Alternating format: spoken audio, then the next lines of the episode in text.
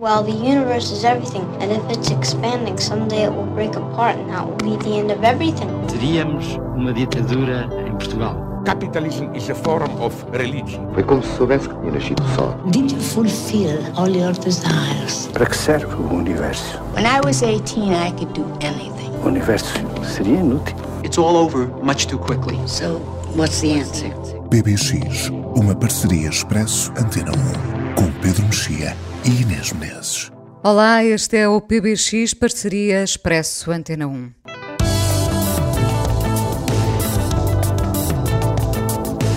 Lembrar para continuarmos vivos, diz a determinada altura Fern, a nómada que prefere a estrada e uma ideia de liberdade à vida entre paredes. Essa vida estanque aconteceu lá atrás, agora tudo é temporário.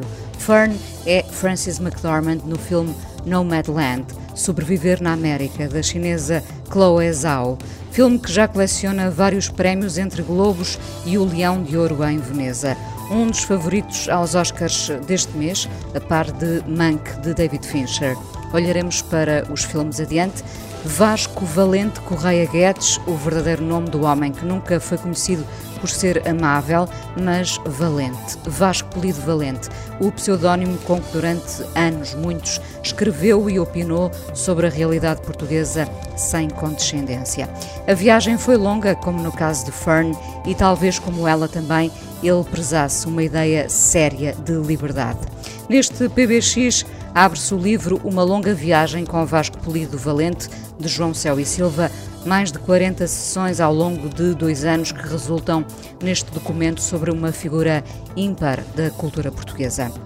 Discos novos também os há, neste PBX de abril, Echo da americana Laura Veyers e do Canadá da Weather Station com Ignorance, um belo disco que nos apazigua por estes dias. É precisamente com estes canadianos começamos o PBX de abril ouvindo este Atlantic.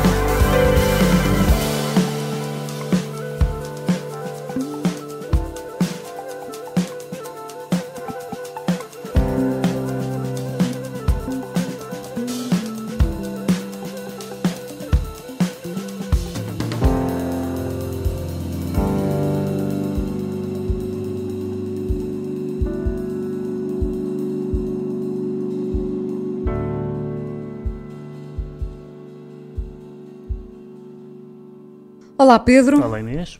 Fazemos uh, duas viagens neste PBX, duas viagens, enfim, pelos Oscars. Uh, e uh, essa longa viagem com Vasco Polido Valente, livro do jornalista João Céu e Silva, é acima de tudo um documento? Bom, para mim foi sobretudo a, a possibilidade de voltar a, a, ler o Vasco Polido Valente depois de ele já cá não estar, o que é foi uma espécie de prolongamento de um convívio de muitos anos. Toda a gente que lê jornais, diria eu que, seja que idade, uh, seja qual for a idade que, que tenha, uh, leu o Polido Valente durante muito tempo, porque o Polido Valente escreveu nos jornais ininterruptamente durante quatro décadas ou cinco décadas, uh, e portanto faz parte do jornalismo português, faz parte da, do colonismo português e também faz parte, a seu modo, uh, do modo, percebe-se nesta entrevista, menor do que ele gostava da história, da historiografia portuguesa. O livro é particularmente interessante por, duas, por dois aspectos. Um deles é o facto de, bom, como sempre, o Vasco Polivalente ser muito franco e aqui estava no fim da vida e realmente não tinha nada a perder e, portanto, mesmo as pessoas de quem uh, uh, ele poderia um, ter mais dificuldades em falar mal, no final não da vida não, não, não são poupadas. Fala de várias pessoas, até de quem ele gosta, mas sem, sem ter grandes contemplações, além das embirrações de, de, de sempre. Mas da também política, é, da política, sobretudo. sobretudo da política, mas também é um, um balanço de, de uma vida, não de uma vida desperdiçada de todo, mas de uma, uma vida, quero dizer, um percurso profissional e intelectual que não é exatamente o que ele gostava que tivesse sido. Basicamente, o livro, o livro que são várias conversas ao longo de vários meses, sobretudo acerca da história de Portugal, dos séculos XIX até à contemporaneidade, mas que uma e outra vez uh, uh, tocam na, no ponto da, da do jornalismo uh, que o desviou da história.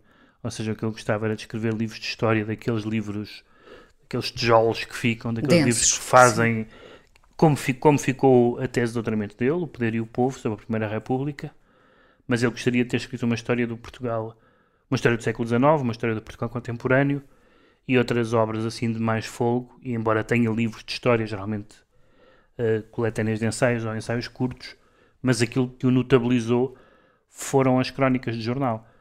Que... É, no fundo, as crónicas de escárnio e mal dizer, não é? Porque também não era fácil hum. encontrar uh, o elogio. O elogio não, mas nem todas são de, nem todas têm só essa dimensão. Por exemplo, ele tem uma série de crónicas uh, de autobiográficas ou autobiográficas geracionais que não são apenas isso. Tem, um, tem uma tem um, um humor e uma, e um, uma particular forma de, de, nostalgia. Ele não era muito dado a nostalgias, é um, parece ser, embora isso no fim da vida uh, percebe-se que isso nunca é bem assim, parece ter sido uma pessoa sem ilusões, mas ele aqui fala de algumas ilusões que teve, ou pelo menos de alguns projetos que teve, desde ficar em Oxford e ser, e ser, um, um, e ser um académico lá, até em Portugal ser um historiador eh, de primeiro plano, um, até às suas aproximações à política e, sobretudo, ao longo do livro, duas figuras uh, que se impõem, que são as figuras de, curiosamente, de, de, de diferentes barricadas, Mário são as figuras de Mário Soares e de Sá Carneiro, que foram dois dos, dos, dos grandes, dois dos grandes uh, encontros, e às vezes desencontros também dele, e são claramente as duas pessoas, Mário Soares acima de tudo, porque ele diz que... Foi, uh, que é, é o único ele, responsável pela democracia. Sim, é ele que devemos a liberdade e a democracia, uh, e portanto, mais até do que a liberdade, a democracia, no sentido de que depois da liberdade, isto é, depois da Revolução, no processo que se seguiu, devemos isso a Mário Soares e, e, e o Sá Carneiro, porque estando ele próximo politicamente, tendo sido até secretário de Estado da Cultura, que é uma coisa quase inimaginável, imaginar o Vasco de Valente a lidar com encenadores e coisas do género. Um, uh, e, e, outras profissões do teatro e do cinema e das artes, coisas que ele seguia, como se sabe, com grande uh, entusiasmo. Uh, mas um, mas uh, ele teve ali uma, uma aproximação a uma carreira política que depois teve um segundo episódio completamente meteórico quando ele foi deputado, uh, quando Fernando Nogueira foi líder do PSD e o Vasco Valente foi deputado e saiu ao fim de pouco tempo a dizer, entre outras coisas, que se comia muito mal na Assembleia, que o restaurante era muito mau e basicamente não tinha paciência para aquilo. E portanto é uma, é uma, é uma figura que, que sendo talvez um dos bom, sendo sem dúvida um dos dois ou três colonistas políticos mais marcantes do Portugal Democrático, juntamente eu diria com o, juntamente eu diria com o Vítor Cunha Rego e com o Nuno Bertrand de Santos, eh, e de outra forma com o José Cotileiro na sua, no seu heterónimo, um, AB Cotter, um, diria que são os, as quatro figuras maiores da, da, da, da, crónica política e da crónica de costumes também, em certa medida, já nos ressentimos dessa, dessa falta? Quer dizer, vamos lá ver, o mundo nunca acaba e há, continua a haver gente a escrever com, com, com interesse e com qualidade. O que eu acho que havia nestas pessoas era uh, uma. e que lhes dá um interesse acrescido de outras pessoas mais novas que são igualmente cultas e igualmente bons prosadores. Uh, é, há assim um lastro geracional. Sente-se ao ler qualquer um destes, que eles não estão a falar só de si, mas estão a falar de um grupo de pessoas. Uh, e o Vasco Polivalente, em particular, esteve muito ligado a, variados grupos de pessoas particularmente talentosas nas suas passagens, ainda antes da imprensa diária e semanal, nas suas passagens pelo Tempo e o Modo e pela revista Almanac, onde ele se cruzou com, enfim, com toda a gente, o José Cardoso Pires, o Alexandre O'Neill, enfim, toda, toda, toda a gente, João, João Bernardo da Costa, todas as pessoas mais talentosas da sua geração, ou até da geração, em alguns casos, anterior. Uh, e, portanto, uh, quando, quando os lemos, não estamos, a, não estamos só a, a, a, ler pelo gosto do eu, mas também pelo, pela, pelo retrato de uma época. E, portanto, desse ponto de vista, eles próprios, fossem ou não historiadores, fiz, faziam histórias escrevendo sobre essa. Uh, o João Manar da Costa, por exemplo, em muitas crónicas, utiliza um plural que não explica e percebe-se que é ele e os amigos dele. Um, não é preciso explicar o plural, subentende-se quem, são, quem é aquele nós. Não é um plural estático também.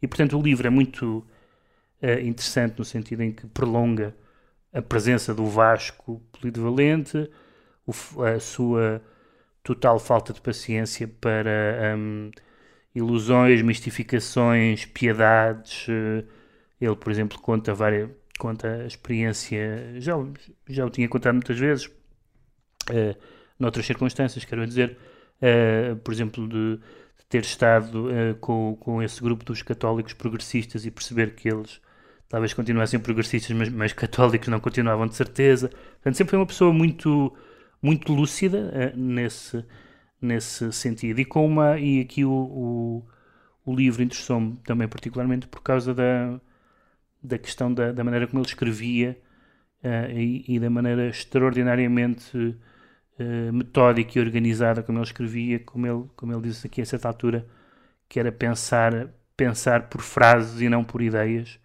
uh, sendo que eram frases com ideias naturalmente, mas, mas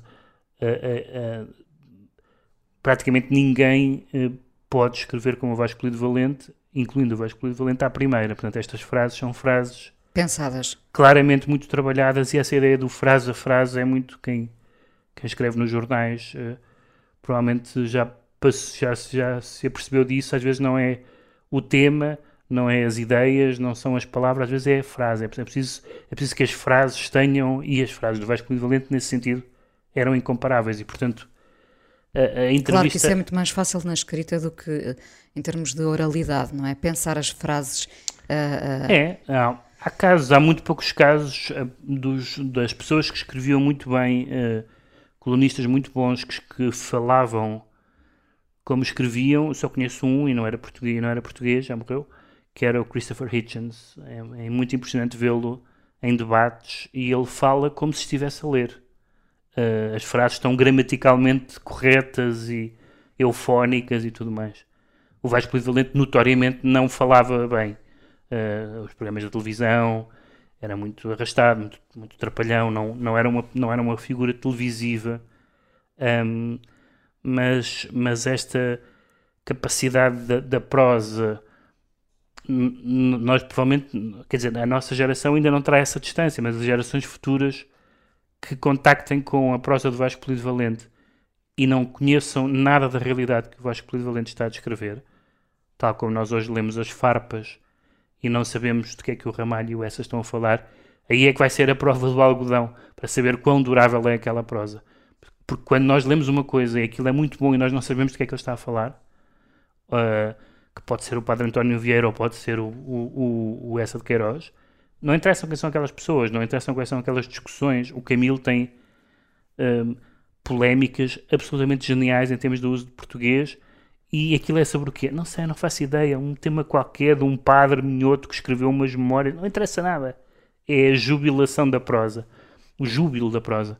E o, e o Vasco Polido Valente, com essa amargura, também tinha esse júbilo, também tinha essa, uh, esse júbilo, não, não da sua visão de Portugal, que era geralmente uh, uh, magoada e decepcionada e, e às vezes ácido, azeda. Muito ácida, sim. Sim, mas, mas, mas dessa capacidade de.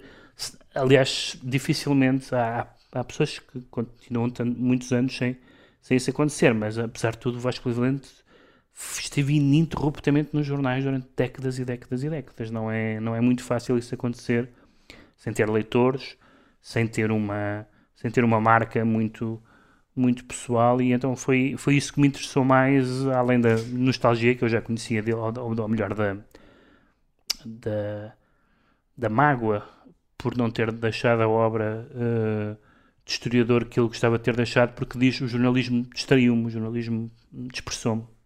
E garantiu-lhe também, provavelmente, a subsistência, pois, não é? E, mas também lhe pode ter garantido a posteridade, ou seja, imagine-se que o Vasco Levente tinha sido um historiador, tinha todas as condições para ser um historiador marcante. Mas, mas não sabemos se seria um historiador marcante, como eu digo, há vários livros de Vasco Levente que são importantes, e sobretudo esse sobre, sobre a Primeira República. Mas estamos a discutir entre o, o incerto e o certo. O certo é que ele é um dos prosadores da imprensa mais importantes do século XX português, isso de certeza absoluta. Uh, será que se não tivesse perdido, entre aspas, tanto tempo a escrever sobre Teria sido um remodelações e historiador. Governo, não sei, é possível. Uh, certamente que ele utilizou abundantemente o seu conhecimento do século XIX para analisar o século XX. Era, aliás, um dos tiques que às vezes lhe censuravam, era que para ele isto, no fundo, era sempre uma repetição do que, do que já tínhamos visto uh, com, com o Duque de Palmela, ou seja, com quem fosse. Uh, uh, já agora, porque, também falamos desse, desse tom, uh, um, a condescendência não foi tomando um bocadinho conta de nós, Pedro. Eu sei que tu estás num programa onde, por norma, vocês não são condescendentes, e, e mas nós não fomos aliviando na acidez e na crítica e até nesta. No, poupámos nos inimigos, não é? Porque ter inimigos uh, tornou-se uma coisa pouco cool. Não, não, não. Não, estás a falar dos jornais ou estás a falar da... De uma maneira geral, de, de quem isso. opina, de quem escreve, de quem... É possível, é possível que isso possa, é possível que isso aconteça nos jornais, mas eu diria que hoje em dia uh, uh, o discurso público é de uma acrimónia total. A discussão pública de qualquer assunto é de uma agressividade e de uma hostilidade. Mas não é abstrato? Uh, não, não é, não. Nada, não é nada abstrato. Há pessoas que se, pessoas que se zangam, cortam relações nas redes sociais, não é? amigos e não sei o quê. Eu, uma vez, eu conheço uma pessoa que cortou uh, relações com um amigo de infância numa caixa de comentários. Uh, discutiu com ela numa caixa de comentários e cortaram relações. Portanto, nos jornais é possível, também há menos jornais, para já há menos jornais. E. Há menos espaço. Há menos espaço, há menos, e, há, e há menos títulos também. E, há, e, e a conflitualidade hoje em dia ainda é uma conflitualidade tribal, mas não é uma conflitualidade tão ideológica como era noutras, noutras alturas. As pessoas, uh, as pessoas não zangam-se às vezes por razões de clubismo e não de grandes concepções do mundo e portanto isso também era diferente e evidentemente que o Vasco de Valente e outras pessoas passaram por uma revolução e portanto por um momento particularmente intenso da vida portuguesa. Não, não, não estou convencido que seja assim, acho que uh, há, há, há características que são características uh, do meio português que é as pessoas conhecerem-se. E às vezes o, as pessoas Isso condiciona as pessoas conhecerem-se uh, uh, condiciona o tom, mas ainda há Estou a pensar em cinco ou seis colunistas portugueses que são conhecidos por não se importarem de fazer inimigos e, portanto, não, não creio que isso não creio que isso seja absolutamente inevitável. Também não parece que seja essa a, principal razão que uma pessoa, ao sentar-se para escrever, deve pensar se vai fazer amigos ou inimigos. Para já, uma pessoa que escreve fará inimigos de certeza. É impossível. A não ser que não diga nada. Mas não, não, não consigo imaginar uma pessoa que escreva regularmente e que não faça inimigos. Inimigos não no sentido pessoal. Uma pessoa que diga este tipo é um idiota. Faz parte. Não há, não há maneira como fugir disso. O Vasco estava-se estava nas tintas, realmente. Mas estava-se nas tintas. Não se estava nas tintas para. Ele fala aqui muitas e muitas vezes. E o João e Silva até conta de ele perguntar que tal, que, que, tal é que saiu a coluna desta semana. Uh, uh, ou tive, tive, tive boa reação ao último texto. Portanto, não, não estava nas tintas pós-leitores. Isso, aliás, pobre do colunista que está nas tintas pós-leitores. Mas não se importava nada que eu achassem pessimista, ou reacionário, ou resingão, ou o que fosse. Isso, isso não, isso era uma. Isso de facto era uma vantagem, e nesse sentido não há já muitas pessoas. As pessoas hoje têm mais uma certa noção maior de marketing e, portanto, evitam às vezes, nesse sentido, nesse sentido concordo com o que tu dizes. A pessoa de, tende a ser um pouco mais, mais redonda para, para, ferir, para evitar ferir suscetibilidades. E de facto, o Vasco Valente isso, isso não tinha, mas isso também corresponde, eu acho que isso correspondeu uh, em grande medida a uma, a uma época dos jornais e do jornalismo e do espaço público que não acabou, que se transformou hoje com as redes sociais de uma forma completamente diferente e aí a hostilidade não não, não, não falta. A verdade é que os jornais, nós estamos no, na fase final da história do jornalismo escrito. Final, não no sentido que vai acabar de vez, mas os jornais hoje, hoje em dia há pessoas que nós podemos até dizer cultas e informadas que não leem um jornal. Mas, ah, mas, leem online. Não, que não leem um jornal. Conheço muitas pessoas que eu, sem dúvida, diria que sabem o que se, o que se passa e que são cultas no sentido um pouco amplo do termo, que nunca leem um jornal, não leem uma vez um jornal durante o ano, vão uns links, e portanto isso é um ecossistema cultural todo diferente. Há um, no século XIX o Kant dizia que o, que o, que o, que o jornal era, o, era o, a oração, era a oração eh, matinal do homem moderno, era comprar o jornal. No século XVIII uh, eh, e, e, e, no século XIX e no século XX uh, uh, o jornal fazia parte de tudo, da discussão. De... Mas no século XXI a oração matinal passa por eh, abrir as redes sociais.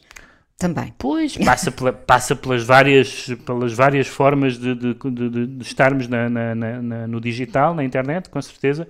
Mas, e portanto, nesse sentido, estas figuras também têm um peso acrescido, porque nós temos a sensação que são, de certa forma, as últimas, não são os últimos colunistas, os jornais em que eles escreveram não foram os últimos jornais que existiram, ainda existem jornais, ainda existem colunistas e cronistas, mas é um mundo que está a mudar, como é absolutamente fatal, que é mais ou menos como, como o, o, o cinema mudo ou, ou, ou, o surrealismo, ou coisa do género, são coisas que foram muito importantes, a certa altura já são apenas uma fase, ou um eco, ou uma... já não são o que foram no seu período próprio. Uma longa viagem com Vasco Polido Valente, de João Céu e Silva, edição da Contraponto, destaque do PBX de abril. E de volta a esse disco belíssimo dos Weather Station, Ignorance, uh, poderá ser um dos discos do ano. Vamos ouvir outra das canções, Separated. Separated by all the work we had. Separated by all the arguments you lose. Separated by all the things you thought you knew. Separated by all the words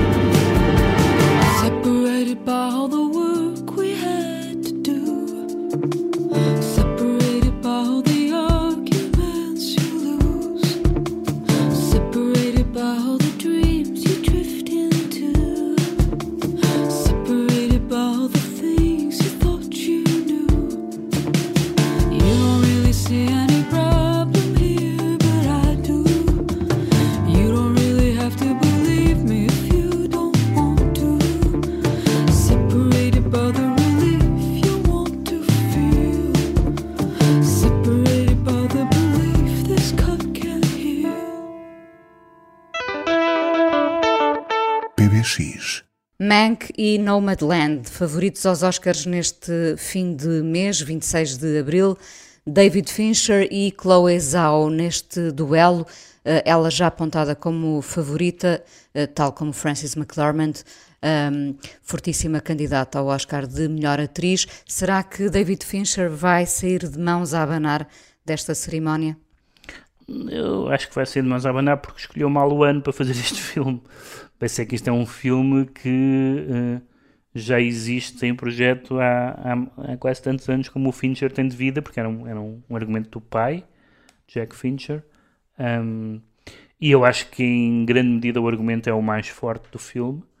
Uh, mas é um. E, e tem, tem, tinha tudo para ser um, um filme vencedor dos Oscars, porque é uma celebração de Hollywood, enfim, uma celebração com alguma ambiguidade sobre a maneira como as coisas funcionam em Hollywood. Mas com algum glamour Mas também. com algum glamour e com alguma... Uh, e com alguma noção daquela... Aliás, uma das coisas que me impressionou no, no, no Mank foi a quantidade de conhecimento histórico de Hollywood que pressupõe no espectador.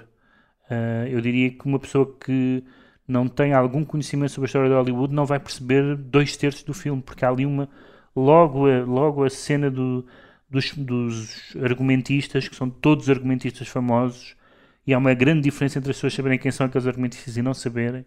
Um, e portanto o filme pressupõe imenso sobre a, sobre a cultura cinematográfica dos espectadores. Mas é um filme fora de fora de época, fora de época, isto é, fora de Realmente fora de época também. É fora de época no sentido em que fala de uma, de uma época do tempo dos grandes estúdios e, e em particular das, das várias polémicas à volta da, do Citizen Kane, quem é que o escreveu, quem é que é o verdadeiro autor, enfim, é uma polémica que vem há muitos anos, desde um famoso uh, uh, longo texto e depois livro da, da crítica da New Yorker, Pauline Kilk, chamado Raising Kane, que discutia esta tese de que o Herman Mankiewicz um, é que era o, é que era o verdadeiro uh, autor do Citizen Kane um, e, uh, portanto, irmão do Joseph Mankiewicz, mais conhecido como cineasta, uh, e, e que o Orson Welles, no fundo, como mantendo uma longa tradição da história de Hollywood,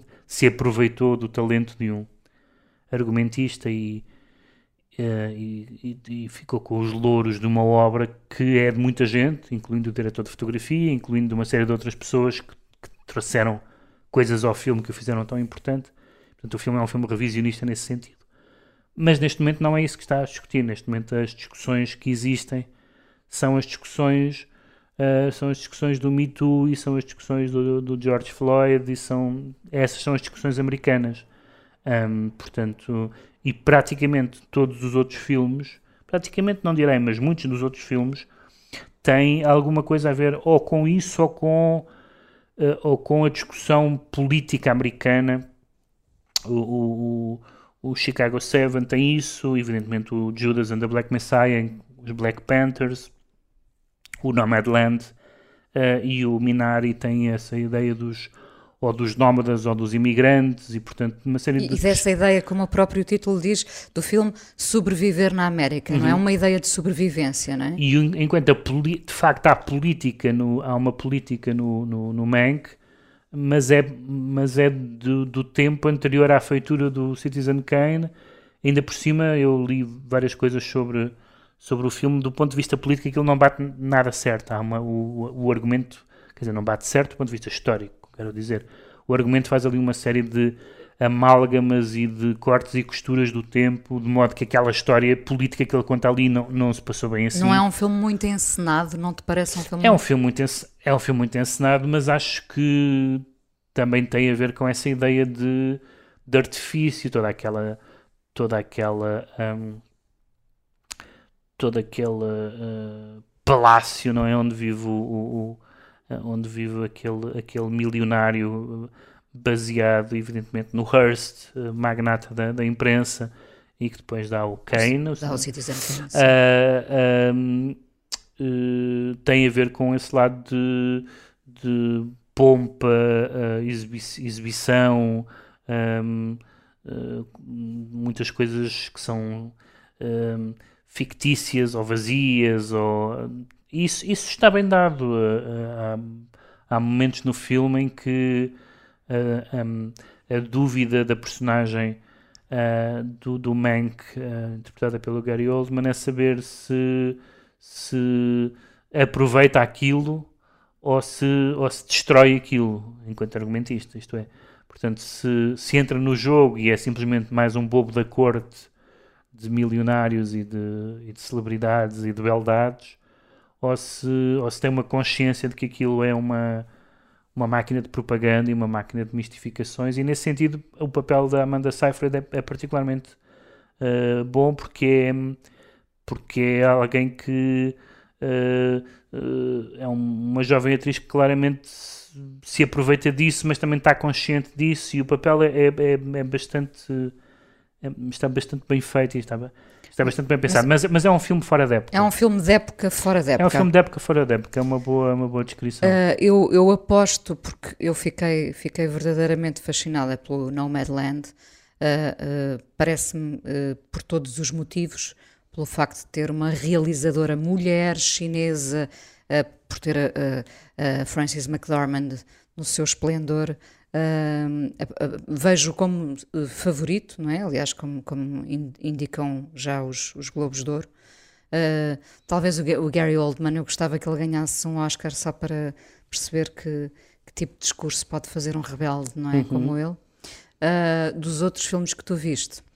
Eu, eu, tu viste o, o, o, Father the Father visto em, em, em peça, não sim, foi? Sim, eu vi, eu, eu, tinha lido a peça, a peça que é uma peça francesa, do Florian Zeller, que aliás é o realizador, ele adapta a sua própria peça para cinema, uh, e tinha visto a versão uh, teatro cá no Teatro Aberto com o João Perry.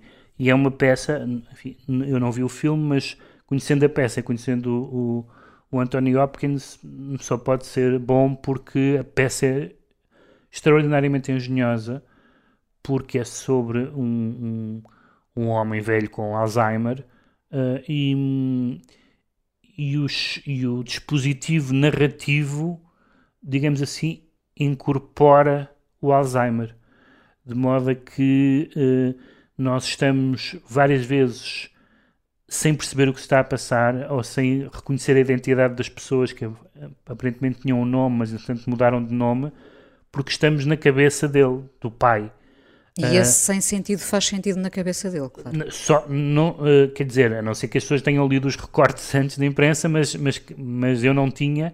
Por acaso eu tinha porque tinha visto, tinha visto a peça, uh, tinha lido a peça, mas quando li a peça, só a certa altura é que me apercebi do, daquele esquema. O esquema é que a própria sequência de acontecimentos mimetiza a confusão de uma pessoa que está a esquecer de tudo. E por isso aquilo, à altura, não se percebe nada, mas depois percebe-se tudo porque nós entramos. Ah, ok.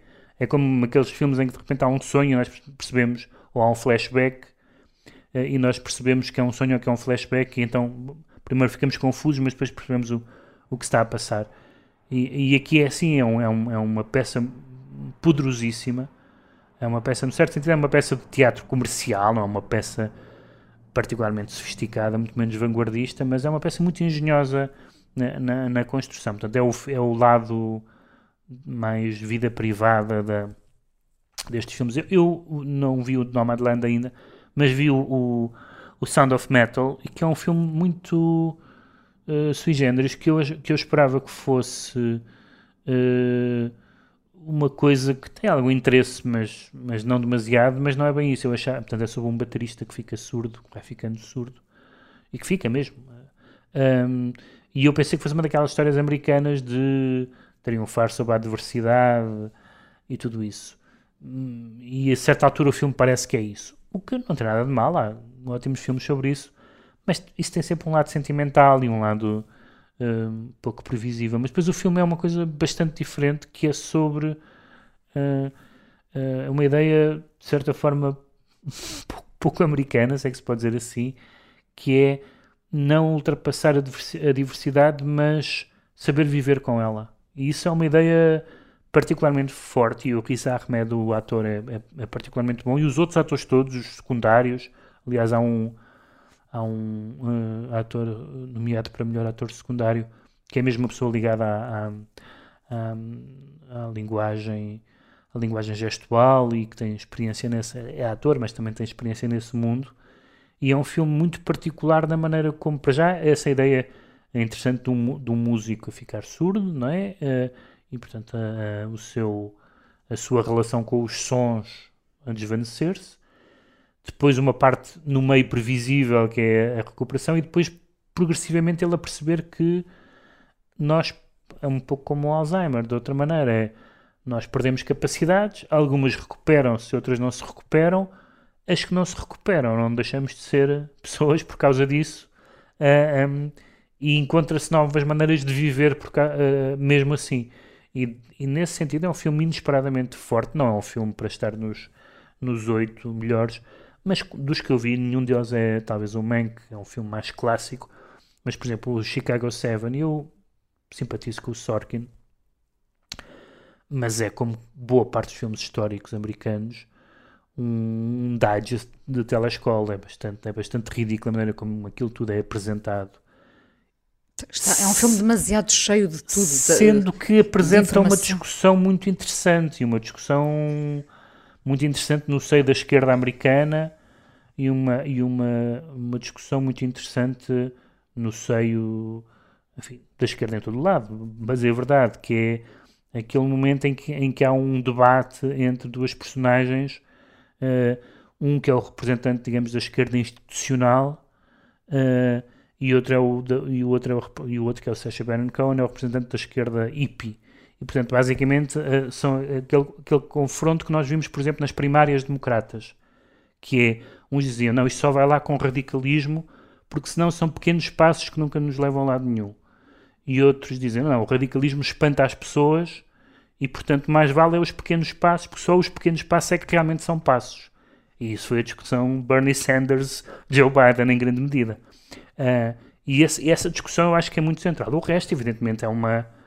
Um, Uh, tem toda aquela aquelas figuras patuscas dos anos 60, aqueles juízes preconceituosos, aquela fauna excessivamente caracterizados em alguns casos. Não... Sim, é um filme, é um filme. Eu acho que eu tenho sentimentos divididos. Eh, eu acho que o cinema americano, por um lado, tem essa vantagem de, de dar a história a conhecer, mas uh, é sempre mais interessante quando não se conhece a história. A minha sensação sempre nos filmes americanos é que quando falam de um período histórico que eu não conheço, ou de um episódio histórico que eu não conheço, eu acho bastante interessante. Quando sei alguma coisa sobre esse período Fica histórico, acho, acho, acho um digest, realmente. Há exceções, naturalmente. Mas mas, portanto, eu acho que, não tendo visto o Nomadland, tudo o que eu li me, me, faz crer que, até porque a Frances McDormand neste momento vive num, num, num estatuto de, quase de, de indiscutível e de, de, de, pessoa genuína e todas essas palavras que se utilizam em relação a ela, portanto, sem. sem uh, Uh, imagino que não esteja no, imagino que não esteja no Facebook não faço ideia se está se não ou seja uma pessoa completamente um, uh, eh, igual às outras, mas, mas, tam, mas também. Um, mas também uh, privada, recatada, embora seja casada com os irmãos Cohen, portanto, claro. até está na ribalta. E, aliás, mas... um, dado curioso, tal como a própria realizadora uh, deste filme, a Chloe Zhao, que uh, como li numa nota, vive com o namorado, que é o diretor de fotografia do filme, e, e com as galinhas e os cães, portanto, bate tudo certo. Pois, apar momento. aparentemente, eu li uma entrevista dela em que ela fez questão de.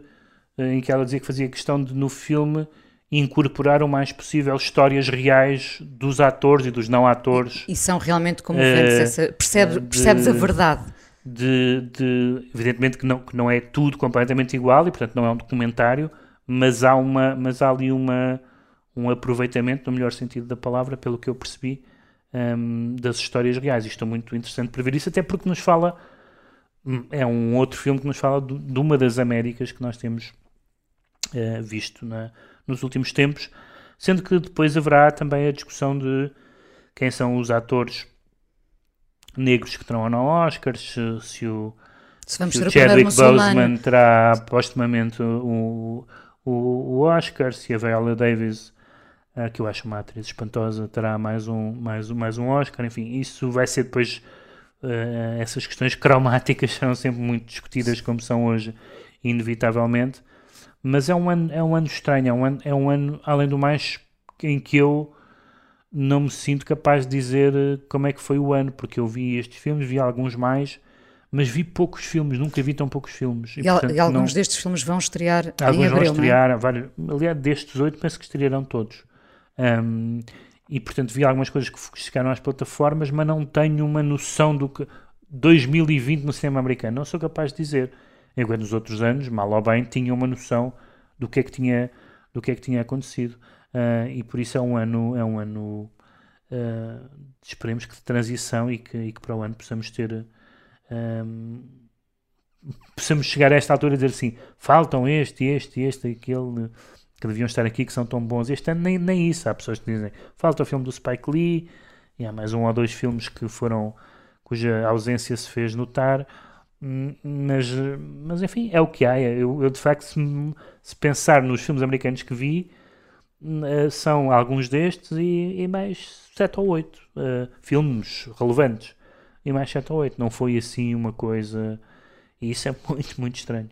Sobreviver na América e no resto do mundo com mais uns Oscars uh, limitados. Vamos esperar então pela cerimónia uh, 26 de Abril. E agora, Echo, o álbum da americana Laura Veers, ou Veers? Não sei, por acaso não, não sei como é que pronuncia, confesso. Uh, ouviste o, o álbum que diz que temos? Sim, é um. É um eu já, já conhecia. Uh, tinha ouvido os discos dela, sobretudo. Houve uma fase em que ela de repente começou a ter. Este é o 11 álbum.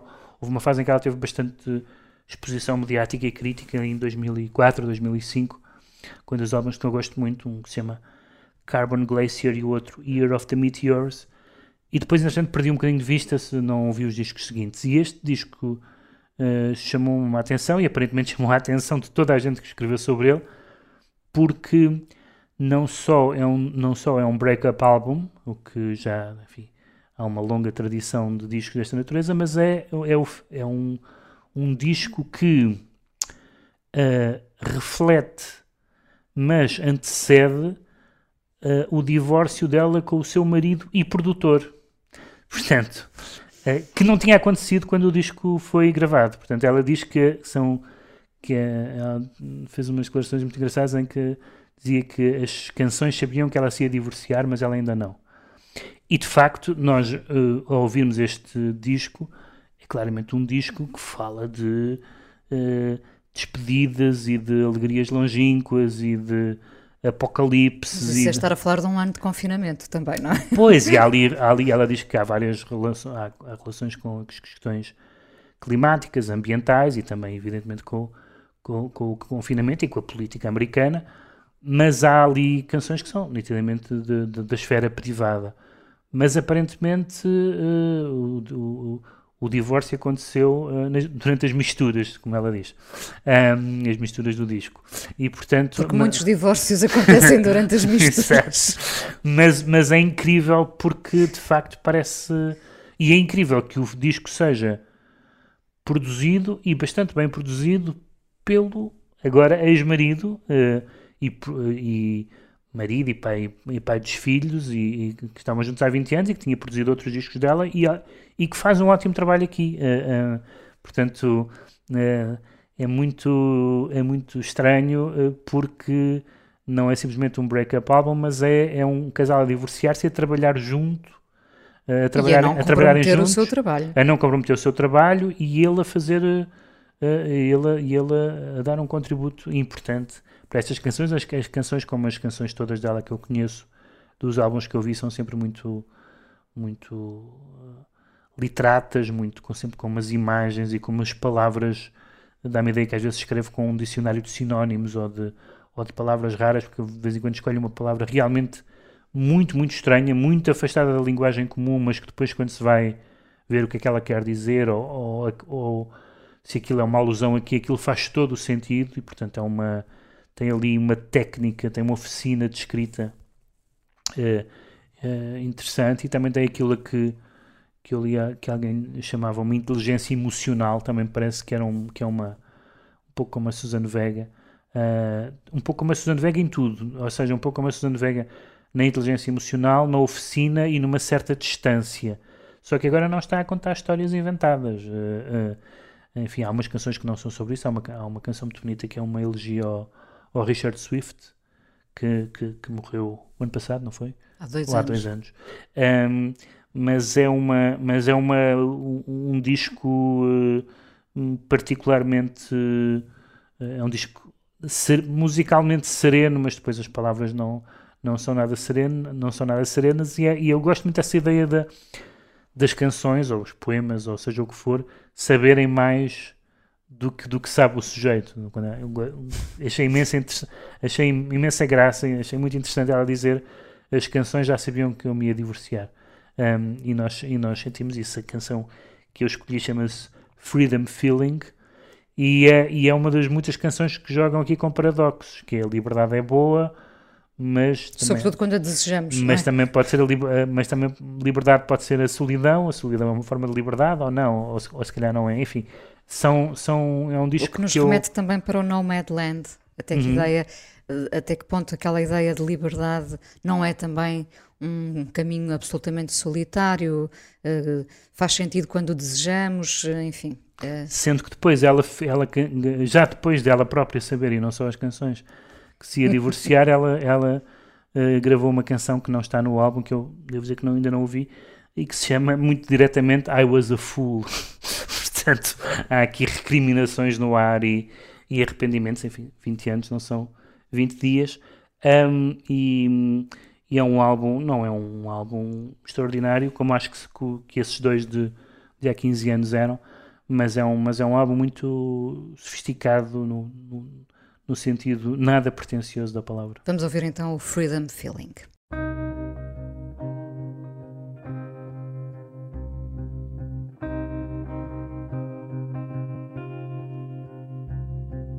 I don't know where I am going,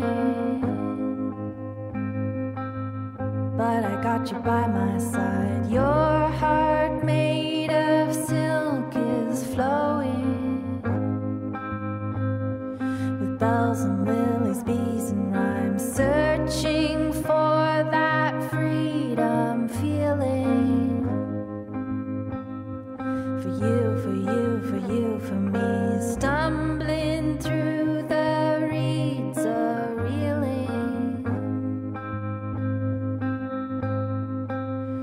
I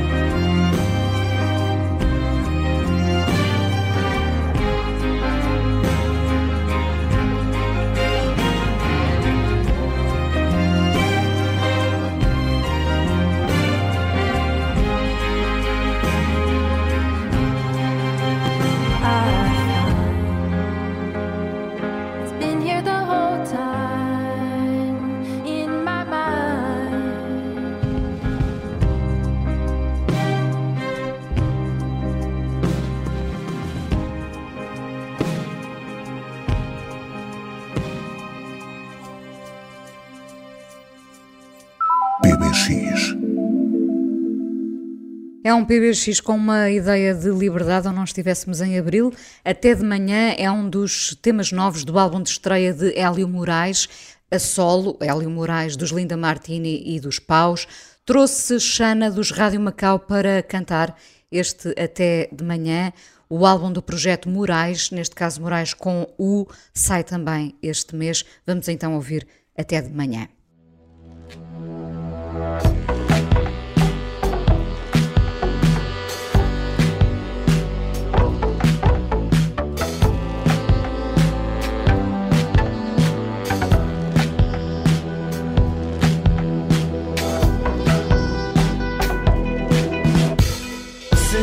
Sou tido um bandido e bom saltitão. Não te fiques com ticas e larga da mão. Sou honesto, não presto para dar barrigão. Não te caso, descaso, mas uso-te a mão.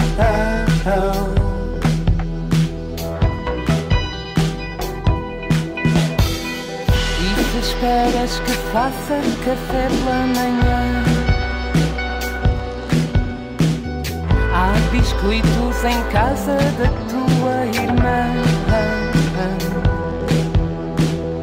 Pago a renda sozinha, não vou ser mamã. Não te cozo as meias, não sou artesã.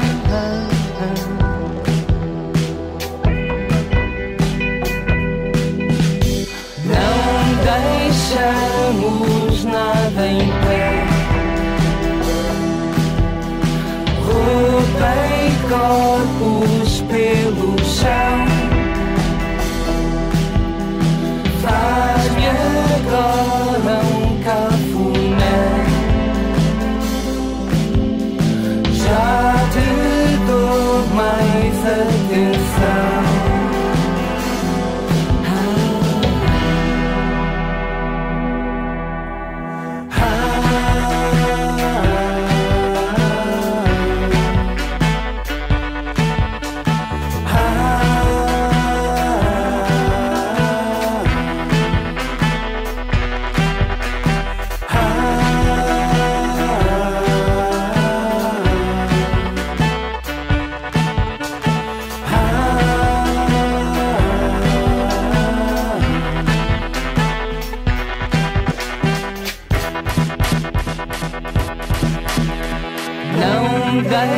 Deixamos nada em pé. Roubei corpos pelo chão.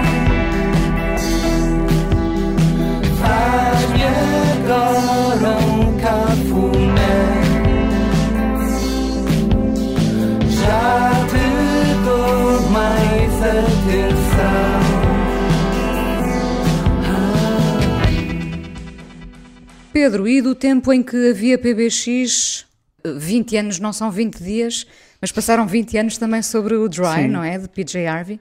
Sim, e ela tem estado a, a- já tinha feito há uns anos, tinha feito hum, as demos do, do Read of Me, mas agora do ano passado e este ano saíram já quatro hum, discos com as demos da, do To Bring You My Love, do Is This Desire, Stories from the City, Stories from the the Sea, Sea. ou ao contrário, nunca sei, eh, e do Dry. O Dry é o meu disco favorito da, não há- Evidentemente, não, não é? evidentemente não, não acho que não ficaste surpreendida com isso. Eu gosto, eu gosto sempre mais da música popular, gosto sempre mais dos crus do que dos cozidos, para utilizar a famosa expressão do, do, do Levi Strauss. Gosto mais, de, gosto mais da, da, da não sofisticação e o Dry é um, é um disco absolutamente extraordinário. E se achávamos que o Dry era realmente muito seco e muito uh, cru, Ouvindo as as demos- demos são absolutamente extraordinárias. Não, hav- não haveria nenhuma razão para estas demos não irem direitinhas e serem o próprio disco, no sentido em que uh, não direi que é melhor, porque são, são diferentes. é- há, uma, há um lado mais despido, há um lado mais despido do ponto de vista da, da produção, mas há um lado igualmente despido do ponto de vista da, da vontade de, de uh, chocar, de, de, de, ser direto e de ser provocatório.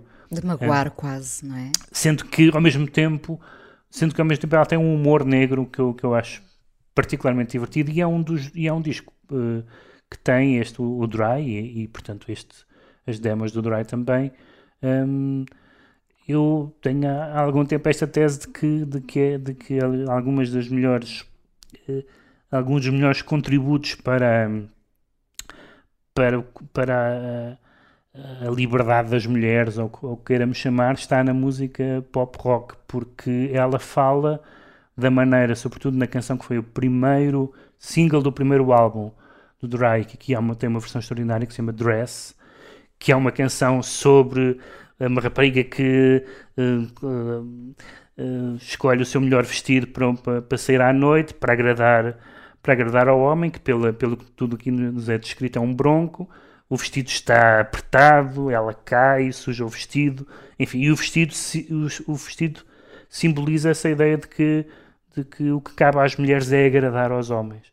Um, e eu devo dizer que a maneira como ela uh, um, uh, escreve esta canção, interpreta esta canção e, e, de certa forma vive esta canção, vale por uh, 20 tratados académicos sobre o patriarcado uh, e mais não sei o quê. Ou seja, aqui está, uh, aqui, isto são, digamos, aulas práticas sobre, sobre essa ideia da da percepção da percepção da mulher da, da, da como se diz em inglês sexual politics uh, está tudo aqui não é preciso grandes elaborações conceptuais sendo que ela depois recusa uma leitura biografista. Ela diz não isto são uh, ela, ela, dizia sempre eu vivia numa quinta com os meus pais em Dorset portanto não como se enfim nas quintas não se passassem coisas.